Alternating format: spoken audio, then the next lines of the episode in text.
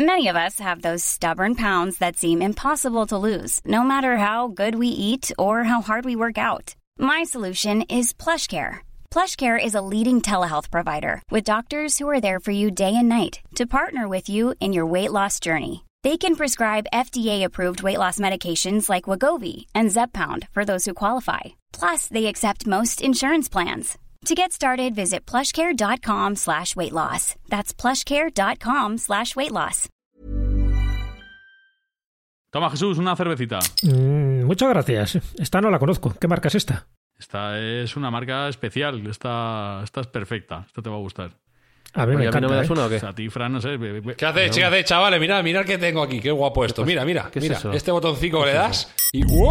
Ahora todo, ¡Ey! toda la gravedad se ha ido fuera. ¿Qué pasa? Oye, mira ¿Qué ha cómo falta la cerveza. Como estuvieras en el espacio. Se ha hecho pompitas. Escúchame. pero que se ha salido todo el. ¿Cómo limpiamos esto ahora? La liado, la liado.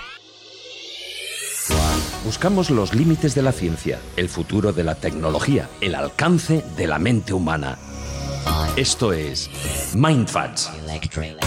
Bienvenidos a Mindfax, donde cada semana buscamos los límites de la ciencia, de la tecnología y de a ver quién es capaz de limpiar toda esta asquerosidad de cerveza por todos lados.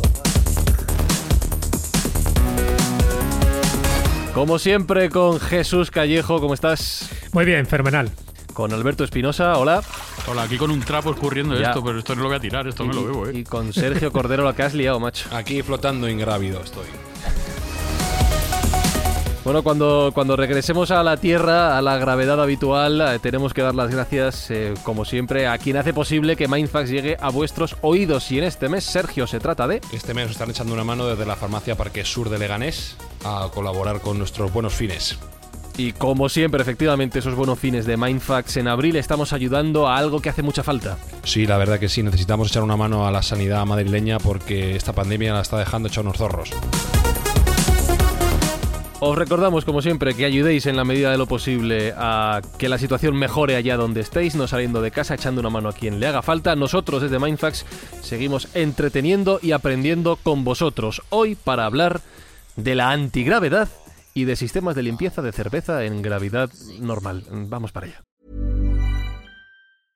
I'm Sandra, and I'm just the professional your small business was looking for. But you didn't hire me because you didn't use LinkedIn jobs. LinkedIn has professionals you can't find anywhere else, including those who aren't actively looking for a new job but might be open to the perfect role, like me. In a given month, over 70% of LinkedIn users don't visit other leading job sites. So if you're not looking on LinkedIn, you'll miss out on great candidates like Sandra. Start hiring professionals like a professional. Post your free job on linkedin.com/spoken today.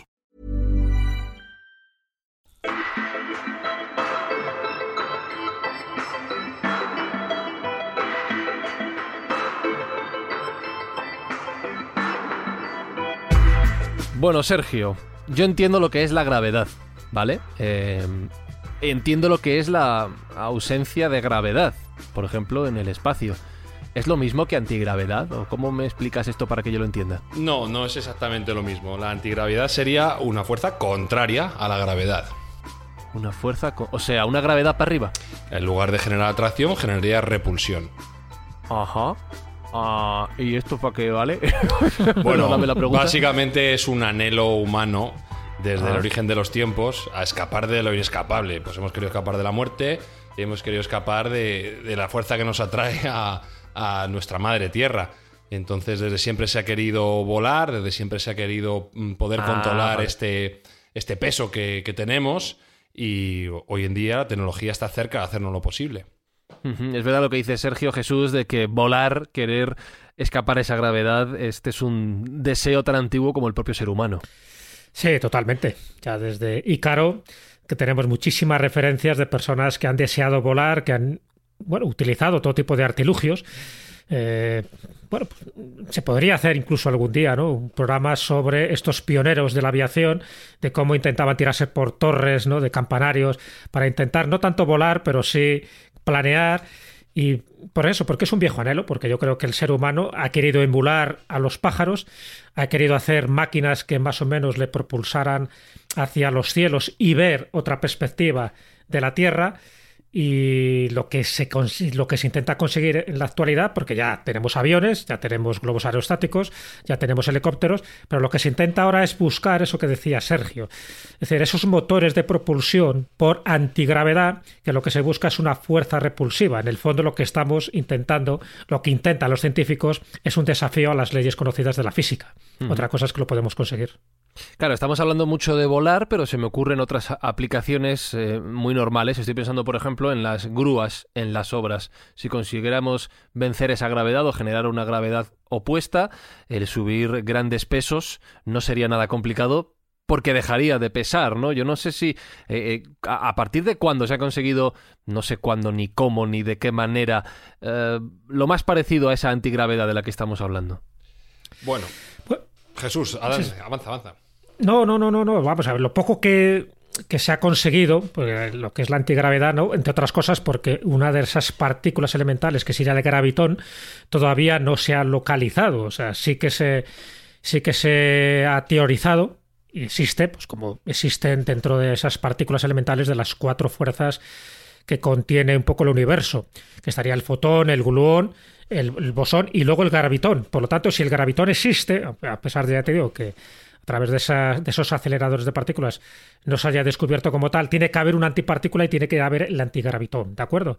Pero bueno, partiendo de eso hay un tipo de levitación, porque bueno, luego de, poco podemos diferenciar lo que es la antigravedad y lo que es la levitación, pero lo que sí se ha hecho en ciertos laboratorios es levitación acústica de líquidos, lo que se ha intentado reducir el peso de, un disco rotatorio a través de esta levitación un 2%, y por lo tanto no deja de ser pues, un hallazgo, un descubrimiento y un adelanto a la hora de neutralizar o modificar la fuerza de la gravedad que, es lo que se está pretendiendo, ¿no? Que a, través de eso, si lo podemos conseguir algún día, pues tendría unas aplicaciones increíbles, por ejemplo, pues eso, en naves voladoras, incluso a la hora de, de desplazarnos para explorar el universo. Entonces, por eso digo que esas son las pocas técnicas que se han hecho en este sentido de levitación acústica en concreto en líquidos o en concreto en, pequeñas partículas donde se ha podido demostrar esa posible antigravedad, pero nunca en tamaños mucho más gordos.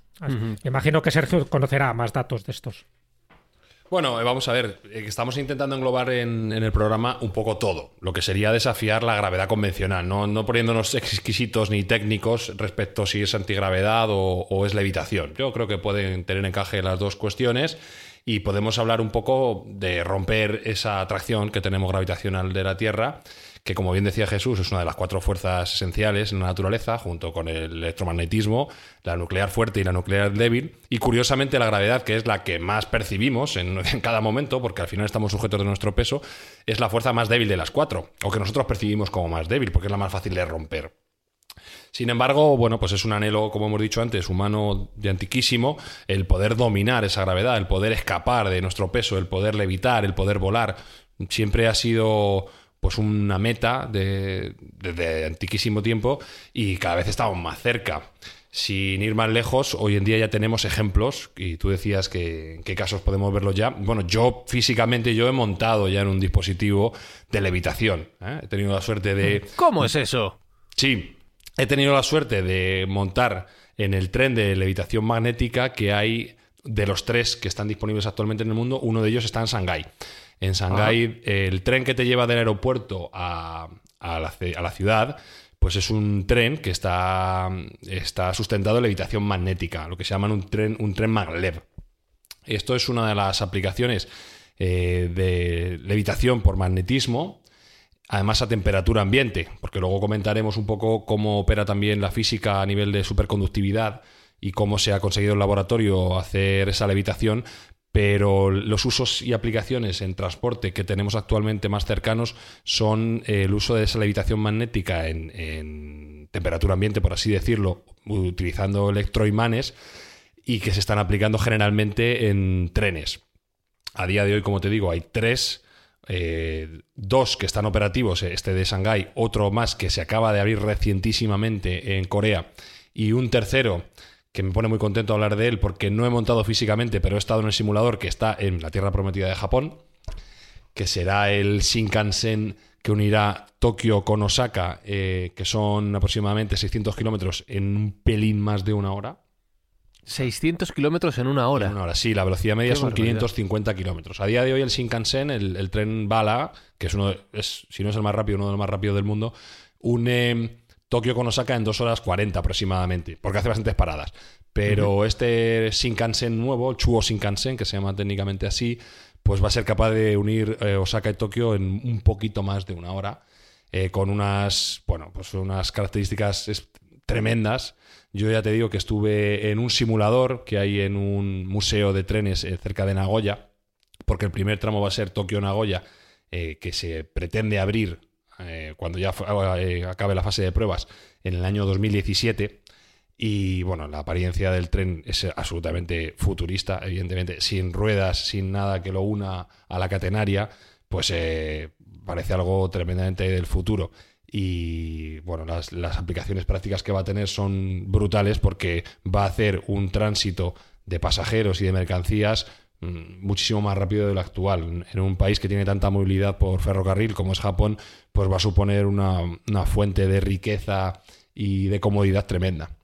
Hmm. Sí entiendo el concepto que has explicado, ¿vale? Ese tren que, digamos, de alguna forma flota gracias a los principios magnéticos. Todos hemos intentado acercar dos imanes que se repelen y vemos que no hay forma humana de, de que se junten, ¿no? Hace falta mucha fuerza para ello, ¿vale?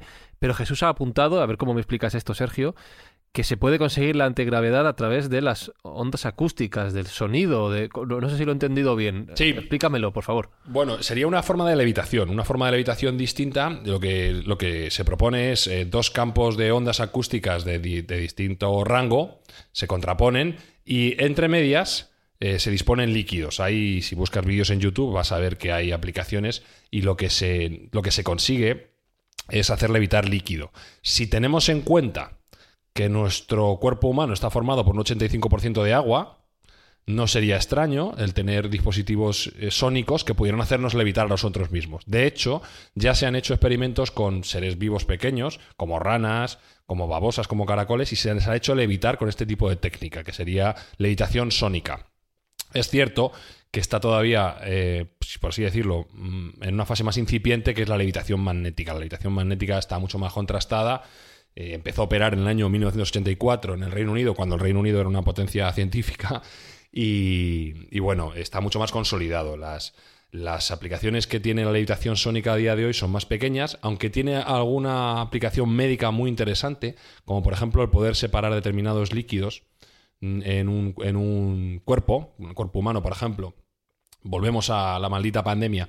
Eh, se ha, en el laboratorio, en, en ambiente controlado, por supuesto, se ha llegado a lograr hacer una levitación sónica en un pulmón, apartando, en un pulmón, apartando un pulmón de cerdo, creo recordar que era, apartando el, el, digamos, el líquido que genera una, una neumonía del, del alveolo sano.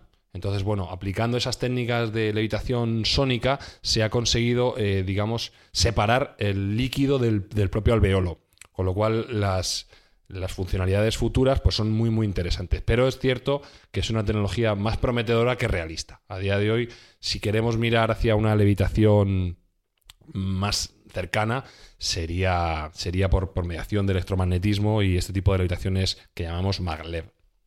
No sé por qué me estaba imaginando, Espinosa, eh, ese pulmón eh, eh, con esa levitación sónica encima de un altavoz con Iron Maiden a tope de volumen. Claro, a tope. Eh, Eso, con y- eso levitas. Claro. ¿Tú crees que el heavy, tanto te gusta, te ayudaría a levitar? ¿Tú lo has conseguido? Por, su- por su- yo muchísimas veces. Oye, es que me estoy, me estoy acordando de una persona, me estoy acordando de una persona que se llama Elon Musk. Hombre, no sé si está favor. haciendo algún, algún tipo de cosa con, vamos, con la antigravedad o algo de No esto. te me anticipes, no te me anticipes. Vale, vale, Ay, perdón, vale, vale, perdón. vale. Pues ahora mencionamos a Elon Musk. Lo que, Un claro, programa estamos de hablando, Jesús- Mindfast que vamos a hablar de Japón y de Elon Musk. Es que, Por vamos, favor. Claro, me humedezco, o sea, es...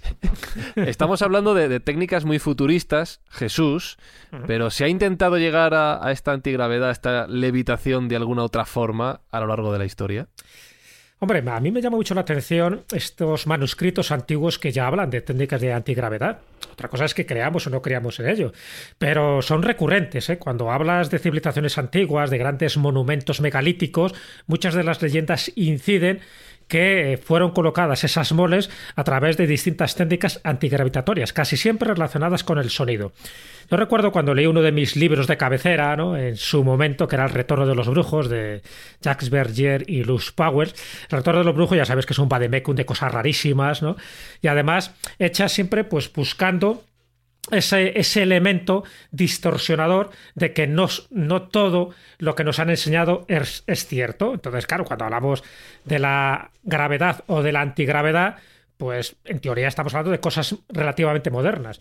En el retorno de los brujos menciona una secta, una especie de hermandad de grandes sabios que eran los nueve desconocidos, así como la llama, ¿no? Entonces dice, bueno, pues los nueve desconocidos, que es un grupo secreto que crea el emperador Asoka en el siglo III antes de Cristo, pues dejó sus enseñanzas en nueve libros. Bueno, pues uno de esos libros, que era el sexto, según ya te digo, ¿eh? según Jasper Berger y Luz Powers, en el sexto mencionaba ni más ni menos que la forma de eludir la gravedad para construir determinadas máquinas con las cuales tú te podrías desplazar por el cielo. Estamos hablando del siglo III antes de Cristo. También es verdad que ese libro de los nueve desconocidos nadie lo ha visto, pero bueno, me llama mucho la atención, ¿no? Entonces, claro, la aplicación que tenía ahí, teniendo en cuenta que estamos hablando de la India, pues decía que ese sistema de antigravedad era uno de los principios básicos de los motores de los vimanas. Los vimanas, que son estas naves aéreas que se citan en el Mahabharata, en el Ramayana,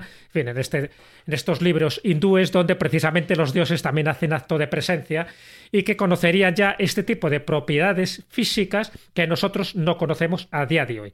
Pero no es el único caso. Aparte de Jacques Berger, en otros libros, yo que sé, si miras, por ejemplo, las crónicas árabes, cuando llegan a Egipto, ya sabéis que ellos se encuentran con muchas maravillas y quedan reflejadas en sus libros.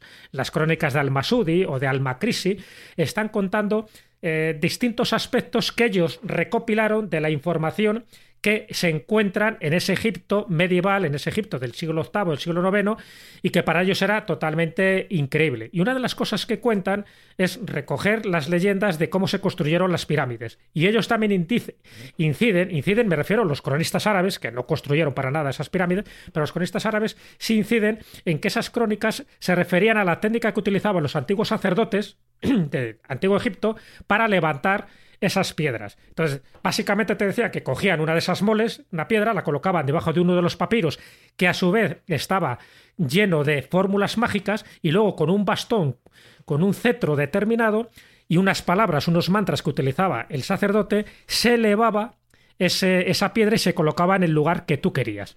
Entonces, claro, dicho así, pues a, tomar por saco las rampas y cualquier otra técnica convencional que nosotros conocemos. Pero es que no es, ya te digo, una leyenda totalmente aislada. La he encontrado también en el Pacífico con las construcciones de Narmadol, ¿no? En la isla de Pompey, la he encontrado con la isla de Pascua, cómo se construyeron o cómo se ubicaron, mejor dicho, los Moais, estas grandes estatuas, ¿no? Que están mirando para el interior de la isla colocadas en sus ajus y lo he encontrado, pues por ejemplo en Pumapunku, en Bolivia, también en estas construcciones precolombinas, donde siempre que hay grandes piedras se intenta justificar pues remitiéndote a los gigantes, remitiéndote a los dioses o sencillamente a técnicas de antigravedad. Pues digo que es bastante recurrente, a mí me llama mucho la atención y bueno, que siempre se busque la antigravedad como sistema, como deus máquina, para intentar justificar esas construcciones que piensan que nuestros antepasados hubieran sido incapaces de construirlas o de levantarlas de otra manera. Estaba pensando, cuando has hablado de la primera teoría en el siglo III antes de Cristo, es verdad que nada está inventado, que todo se ha imaginado y que se ha identificado con Dios. Estaba pensando en que el último gesto de Jesucristo, según la Biblia, eh, y que además ya lo identifica con Dios, es precisamente ascender a los cielos, ¿no? El, el bueno, vencer a la gravedad, aunque sea simbólicamente.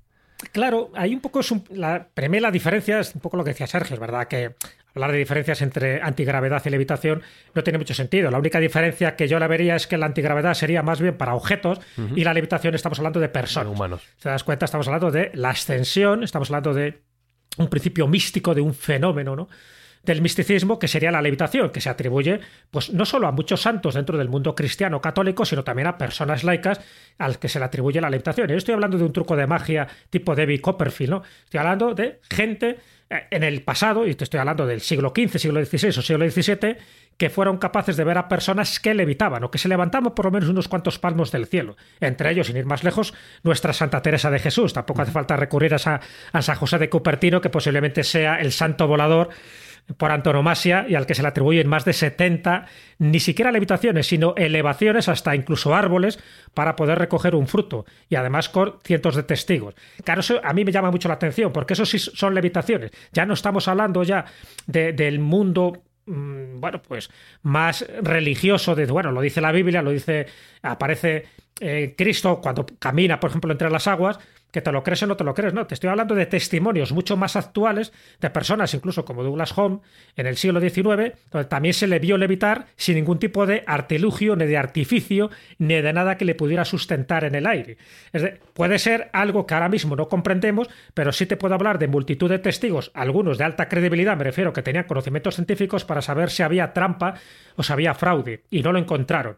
Entonces entramos, por una parte, en la antigravedad para objetos, que eso sería muy bueno para futuras naves, y estamos entrando en la levitación, muchas veces por el poder del sonido, porque muchos de estos casos de levitación, empezando por San José de Cupertino, por Fray Martín de Porres, por ejemplo, por Fray Escoba, casi siempre, antes de que se produzca la levitación, esto es un dato muy significativo, hay un gritito, hay una eh, eh, temperatura que se va elevando en el cuerpo de, del testigo, del vidente o del místico, se eleva la, temperatura y hay un grito que es como un poco el detonador, el resonante para que se produzca esa elevación en el suelo. Y esto se da en multitud de testimonios en principio fiables, incluido a Sor María Jesús de Ágreda, esa que se bilocaba, iba hasta Nuevo México para poder evangelizar a los indios humanos. Bueno, pues también dice que en su celda se la veía como levitando y cuyo peso, además el peso tenía también una singularidad, porque en lugar de ser un peso, bueno, pues de los 60 o 70 kilos que ya pudiera pesar, era como una pluma. Dice que se desplazaba, que en el fondo, cuando tú abrías la puerta de la celda o soplabas, se desplazaba como si fuera una hoja de papel o si fuera una pluma, lo cual indica de que esa gravedad que tiene el vidente en el momento que está en éxtasis, en el momento que está, se está produciendo ese fenómeno de la levitación, no tiene, no tiene un peso por lo menos específico hasta el punto de que se puede bambolear en el espacio de esta manera. En fin, tantos y tantos misterios que nos metería también en otro terreno apasionante, que son los fenómenos físicos del misticismo, pero que sin embargo están acreditados no una, sino cientos y cientos de veces en multitud de santos que os podía relacionar. Pero la levitación no es solo un patrimonio del mundo cristiano, o sea, el, mundo oriental, en los lamas, en el budismo también levitan. también. Exactamente. Claro, claro. Sí, sí, sí, sí, Además tiene sus técnicas, pero muchas de ellas, fijaros, están basadas en esa levitación acústica, en el poder del sonido. Sabes que el poder del sonido es básico, además es recurrente en multitud de historias y de relatos. El poder del sonido dice que te puede curar, hay muchas enfermedades que a través del sonido te pueden curar, pero te pueden matar. El famoso kiai, ¿no? De los japoneses. Hay un sonido muy brusco, muy abrupto, que te puede primero paralizar, que es lo que se utilizaba, por ejemplo, en técnicas de guerra, pero también te puede llegar a matar según ese volumen, según esos decibelios, pero también te puede servir para levitar. Ya digo, siempre dentro de estas teorías heterodosas no demostrables. Entonces, el sonido se utiliza o bien para elevar este tipo de piedras, como os decía, por ejemplo, esto que cuenta el Masudi, ¿no? De los papiros y del bastón, que luego hace que la piedra se levante y se coloque en la cúspide, en el lugar que tú quieres de la pirámide, y siempre había otro tipo de técnicas a través de mantras. Los mantras se consideran sagrados porque generan estados alterados de conciencia y este, este estado alterado de conciencia es lo que hace que el místico entre en trance y una de las consecuencias del trance sería la levitación. Uno de los fenómenos que en el fondo es el poder que tú tienes de la materia, el poder que tienes de tu mente el poder mental, que eso es muy fundamental, el poder mental para hacer cosas que la física te diría que sería imposible. Pero sin embargo se puede contrastar con multitud de casos, no solo en crónicas antiguas, sino en crónicas modernas donde se habla también de este tipo de levitación, tanto de objetos como de personas. ¿De dónde, cómo has dicho que se llamaba? ¿San José de qué? De Cupertino. De Cupertino. San José de Cupertino, un santo del siglo XVII, interesantísimo, porque él tuvo, ya te digo, constatadas unas 70 levitaciones, ni más ni menos. ¿De acuerdo? Es que estaba pensando. ¿Pero era de Cupertino, de California? Claro. No, no, no, no, no. Cupertino es donde está Apple, sí. Cupertino, estamos hablando de un santo italiano. Eso es, sede de Apple para que veáis que el pasado, la tradición, todo conecta con el futuro. Pues es cierto.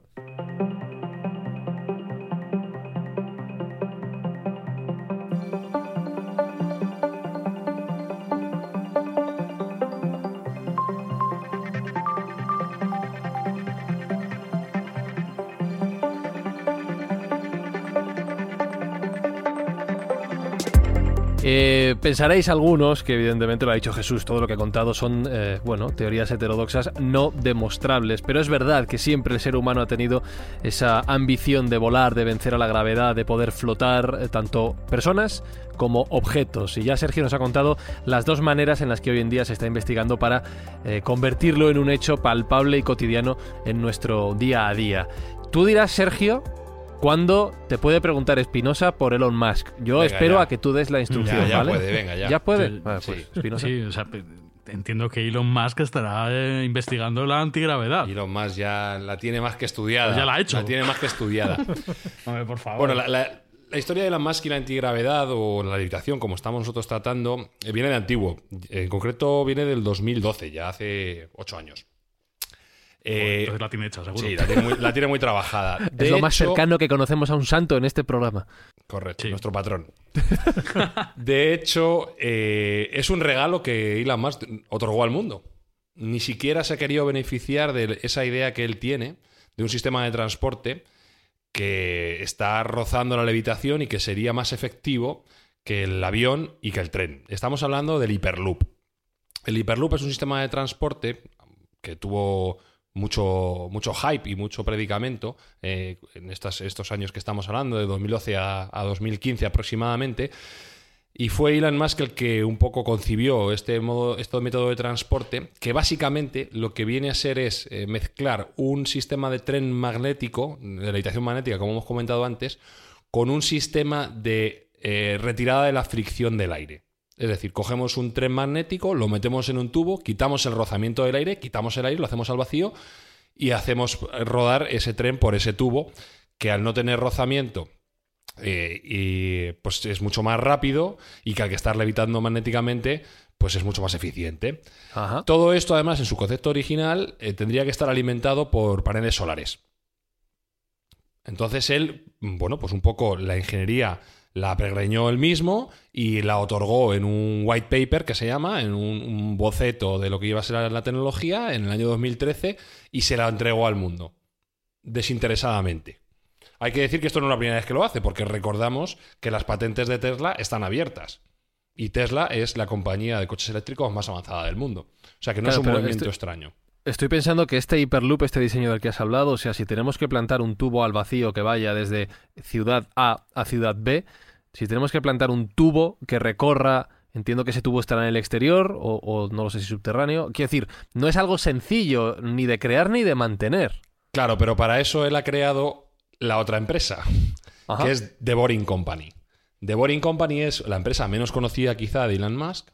Eh, Boring Company tiene el juego de palabras que boring significa aburrido en, en inglés y a la vez la, la tuneladora, ¿no? la empresa tuneladora, y es precisamente a lo que se dedica, a hacer túneles.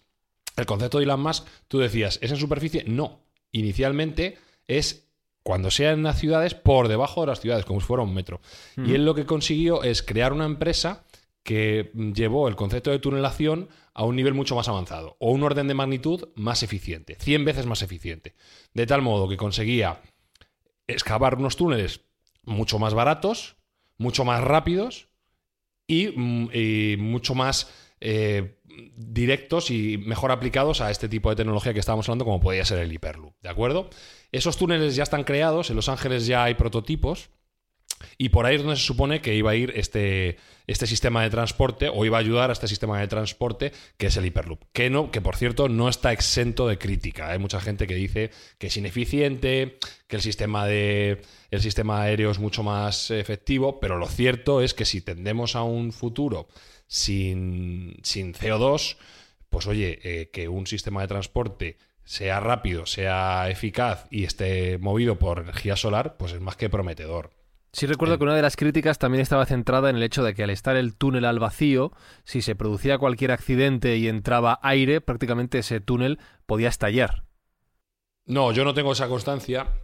Eh, sí se criticaba que podía ser ineficiente si hubiese cualquier tipo de fuga de ese vacío, pues evidentemente el rozamiento entraría, con lo cual el, Mm, claro. digamos, el carril eh, pues sería menos, menos eficiente probablemente habría que parar el sistema. Bueno, O sea, está sometido a esa presurización y a, ese vacío del aire para que el sistema pudiera ser funcional. No tanto como explotar, ya sabes que yo soy de letras puras, latín y griego, no, no tengo tanta idea, pero creo que no, creo que no. Se le criticaba porque económicamente no parecía que fuese muy eficiente. Es verdad que toda esta escala económica eh, se adquiere cuando uno tiene una producción masiva. Hacer un hiperloop no es eficiente, hacer mil hiperloops igual es mucho más barato. Algo deben haberle visto al formato cuando hay no menos de 12 empresas que lo están desarrollando. Y una de ellas la tenemos en el puerto de Santa María, Cádiz. ¿Cómo? Como lo estás escuchando. Además de las más avanzadas. Los ingenieros españoles, cuando tomaron este concepto, eh, bueno, pues se propusieron para, para, desarrollarlo. Y a día de hoy hay actualmente una empresa que lo está desarrollando en el puerto de Santa María. Entonces, estamos hablando de que España tiene algo que decir respecto al Hyperloop. Otra sería la, la empresa que tiene el creador de Virgin, eh, que ahora mismo no recuerdo el nombre. Richard Branson. Richard Branson, la cerveza está haciendo su efecto. Eh, y hay algunas otras, ¿de acuerdo? Entonces, eh, algo le deben estar viendo al, al concepto cuando hay, cinco años después, varias empresas que lo están desarrollando. ¿De acuerdo? Entonces, bueno, aparentemente eh, había una, una, querencia por hacer un primer enlace Los Ángeles-San Francisco, mm. que es como vosotros sabéis, en Estados Unidos no hay un predicamento por el tren, no, no, funciona muy bien el tren de alta velocidad, y se quiere dar el paso adicional, que sería crear esta línea en lugar de por tren de alta velocidad, por, por hiperloop. Y estaban hablando de periodos muy, muy cortos, como 40 minutos eh, algo que normalmente se tarda en 5 o 6 horas. Entonces, bueno, eh, estamos hablando de que sería algo muy, muy, muy novedoso. Y también hay un, un proyecto incipiente en Abu Dhabi. Abu Dhabi que no está corto de cash. Eh, pues bueno, pues todo este tipo de cosas en, los, en Oriente Medio se, se, miran mucho y muy bien, todo este tipo de proyectos que puedan ser novedosos y, que, llamativos, entonces allí hay dinero por castigo y se financian este tipo de proyectos. Con lo cual no sería extraño ver para el año 2022-2023 los primeros sistemas de Hyperloop funcionando. Eh, funcionarían, como digo, como un tren magnético, pero mucho más rápido y estarían enfocados en, en, el en el transporte de mercancías y de personas. Además, con un sistema intermodal de cambio en el cual el Hyperloop, cuando sale de la línea de alta presurización, podría ser un coche autónomo. Es decir, tú no tienes que bajarte del Hyperloop para llegar a tu punto final no te deja en la estación, te lleva a tu casa, sale el vagón del, propio tubo, pero autónomamente te lleva al último destino. Con lo cual, bueno, pues tiene, un, tiene una pinta bastante interesante. Ahora habrá que ver en qué se queda. La crítica creo que venía por, sobre todo por el tema de, de estar metido en un tubo, que la sensación iba a ser un poco agobiante, y por el tema de la velocidad que va a adquirir, que hablaban de 800 kilómetros por hora y el ser humano que va dentro a 800 kilómetros por hora no sabía muy bien cómo iba a reaccionar a esas velocidades tan altas. Te respondo. Pero bueno. En un avión va a ser un tubo a 800 kilómetros por hora. Sí, sí, que sí, que sí, efectivamente. bueno, pero tiene ventanillas y esto no, ojo. Bueno, te ponemos, un, te ponemos un monitor con, claro, unas imágenes de Cuenca preciosas. Pero las, críticas, las críticas iban por ahí, que eran ridículas, porque bueno, pues ya estaba, en un tubo con el metro, ¿qué más da? Parece ser que más problema que eso es la pasta que cuesta, que, también, estaban hablando de mucho dinero y, bueno, hay que ver cómo se financia. Pero desde luego, como concepto, es muy interesante y es una forma también de, mm. bueno, de progresar evitando la gravedad. Eh, estamos centrándonos mucho en el tema del transporte, ya hemos mencionado varios ejemplos, sobre todo muy relacionados con los trenes. Antes, al explicarnos lo que es la antigravedad, has mencionado otras, otras aplicaciones. En los próximos años, ¿vamos a ver otros avances relacionados con este concepto de la antigravedad? Bueno, pues mira, uno que es claro y, nos viene bien para enlazarlo con un programa no, muy lejano es eh, unificar la teoría o este tipo de tecnología de antigravedad o de levitación magnética con el ascensor espacial. Ajá. Había teóricos que decían que el ascensor espacial sería un gran candidato a tener levitación por, por magnetismo y así agilizar muchísimo y, reducir su coste y su coste energético. Con lo cual, bueno, pues por ahí podría haber una, una muy buena aplicación que además mataría dos pájaros de un tiro y sería, sería muy interesante. Es que la antigravedad también eh, permitiría los viajes espaciales eh, intergalácticos, básicamente. Bueno, ahí, ahí teníamos ya que entrar en, en, otro programa, porque habría que ver cómo funciona la antigravedad donde no hay gravedad. Entonces, claro. Sí, hay, hay algunos conceptos también que hablan de la antimateria como, como motor de antigravedad. ¿De ahí, acuerdo? ahí ya, ah, espérate, voy a prepararme para que me rebote y me explote el cerebro. Adelante con ello, va. A ver si bueno, básicamente, si la materia tiene gravedad, sí. la antimateria tiene que tener antigravedad. Ya. Esta Ajá. es la teoría sencilla para los que somos de letras. Entonces, todavía no se ha podido demostrar en laboratorio, ni hay ciencia científica, pero sí que hay bastantes estudios en esa dirección. Que si fuéramos capaces de manejar esa antimateria, que a día de hoy sabéis que es algo muy, muy complejo, pues no sería extraño que mm, tuviese unas propiedades físicas de antigravedad. Con lo cual, por ahí podríamos estar hablando de motores de antimateria que también hiciesen antigravedad. Y hay una serie de motores espaciales que, que, también se están proponiendo para hacer ese tipo de viajes, pero eso da para, da para programa. Claro, y el plegado del espacio y todo Ajá, eso. y los motores warp. La clave. Para los creyentes en la vida extraterrestre y de que nos están visitando estas naves intergalácticas, y los que creen en el área 51 dicen que eh, dentro de esas naves que tienen capturadas ya conocen el sistema de propulsión que han tenido para llegar. Y ese sistema de propulsión tiene que ver con la antimateria, tiene que ver con la antigravedad, tiene que ver con esta tecnología puntera que todavía no conocemos, pero que Estados Unidos y sobre todo ciertas élites pues tienen el poder, tienen el secreto. Y, y, eso es lo, un poco lo que se dice, ¿no? Que posiblemente. Lo que pasa es que lo usarían. Yo eso tampoco lo, lo entiendo, porque si lo tuvieran. No, evidentemente, que, claro. La potencia que lo tuviera lo usarían. Ojo, que dice, hay, hay, gente que dicen que lo están utilizando, ¿eh? Ya ha salido por ahí algún, algún rumor en el cual están diciendo que el, la, la Fuerza Aérea Americana está utilizando motores de antigravedad ya. Bueno, yo soy escéptico, ya sabéis, pero el rumor está. Voy sí, a... bueno, pues ya te digo que es un poco desde 1947, desde el famoso incidente Roswell, dicen que Estados Unidos a nivel tecnológico ha aumentado muchísimo todas sus prestaciones gracias a este tipo de información privilegiada que se obtuvo de los, de los ovnis estrellados, ¿no? Porque no solo fue uno, sino bastantes. Y entonces, bueno, pues justifican, pues yo que sé, el invento del transistor y tantas y tantas cosas que surgen a partir de esa fecha. Mm que ya lo hemos comentado en algún programa anterior. Es verdad que todo forma parte de la especulación, si quieres también forma parte de la teoría de la conspiración, pero bueno, ahí queda, porque no son los únicos, también los medium, también los contactados, también ciertas personas que, que, que están en contacto con esas otras inteligencias, pues con lo de la antigravedad, lo que para nosotros es un misterio, para ellos es una realidad palpable.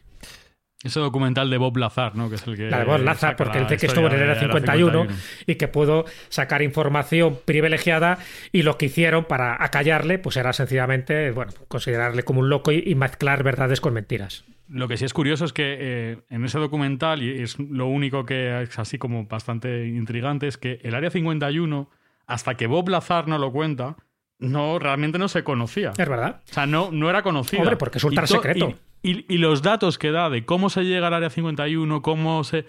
Son, luego se han contrastado que funciona así. Claro, Van claro, una, claro, sí. Los porque... científicos que, que, que, que, trabajan allí van en una, llegan hasta Nevada y en Nevada cogen una, unos aviones de una línea privada del de, de ejército americano que les lleva hasta la pista de, de Groom Lake en, en el 51. Exacto. Eso es sí, sí, sí, no, misterioso. No, conozco, conozco, un poco la historia y es verdad que claro. si lo que dice es cierto, no me extraña que le intentaran acallar y una forma de acallarla solo hay dos formas. O bien le haces desaparecer y tiene una, un accidente, que parezca mm. un accidente, o bien sencillamente le desprestigias. Le dices que está... Bueno, que él cuenta que, que, que, lo intentaron en alguna ocasión. No, no, no respeto, no solo con él, ¿eh? Respecto a este documental, lo que digo es que si no es vero, es ventrovato. O sea, si, si no sí, es verdad, no, no, está muy bien enlazado todo. Por, y, ahí, por, el, por ahí van los tiros. Y el elemento que usan esas naves, que era un elemento que no se conocía cuando él lo cuenta, eh, a posteriori la ciencia demuestra que existe. No tiene las propiedades que él, que él manifiesta, antigravitatorias y tal, pero bueno, lo dio. O sea, no, no, lo dio. No sé. Además, todo surge a raíz de ese incidente de Roswell de 1947. Entonces, mm. os recomiendo que veáis uno de los últimos capítulos de la serie Otros Mundos de Javier Sierra, que se emite en Movistar, que está dedicado a Roswell. Y además eh, ha entrevistado pues, a aquellas personas que de una forma de otra fueron testigos de aquel acontecimiento Y la conclusión a la que llegas es que el incidente ocurrió, que capturaron algo, que hubo a, raíz de eso, pues toda una política de desinformación para decir que era un globo sonda, pero para nunca reconocer que se habían capturado pues, una serie de personas que no eran de este mundo y sobre todo una tecnología que tampoco era de este mundo.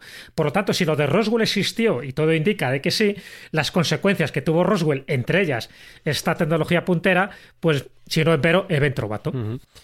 Eh, yo es que mientras vosotros veíais la serie de Otros Mundos y la de Bob Lazar, yo estaba viendo Tiger King. Y os he visto muy, os he visto muy tampoco valientes. Está mal, tampoco está mal. No está mal, pero no tiene nada que ver. no está mal. Eh, muy valientes hablando de antigravedad, antimateria. Tengo una sugerencia, Sergio, para terminar. ¿Podemos hacer algún episodio que se llame La antimateria explicada a los millennials? Por supuesto que sí. Vale, apunta.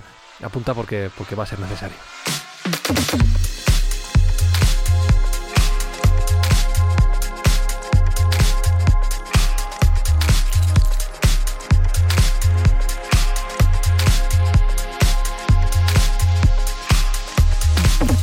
Si la materia está sujeta a la gravedad, la antimateria estará sujeta ante a, ojo, no soy capaz ni de decirlo, a la antigravedad. Si vosotros, Mindfactors, también habéis sufrido un reventón de cerebro con esta frase y como yo vais a dormir medianamente mal dándole vueltas a esto, entonces me siento un poco más comprendido.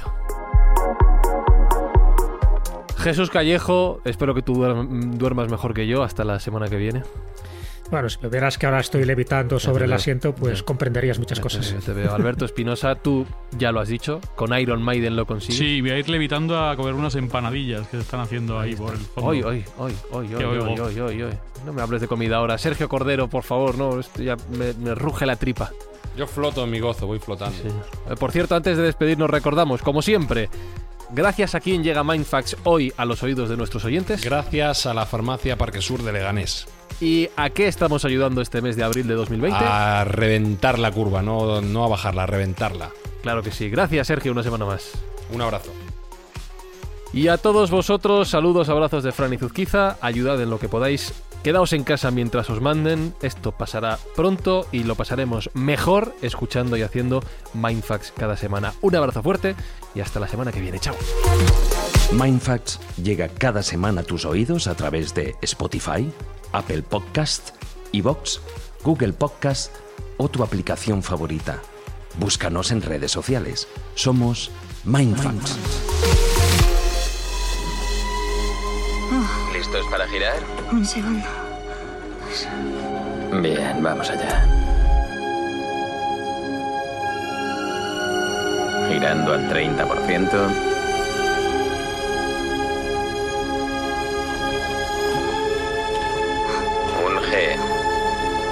¿Cómo se está tratando la gravedad? Bueno.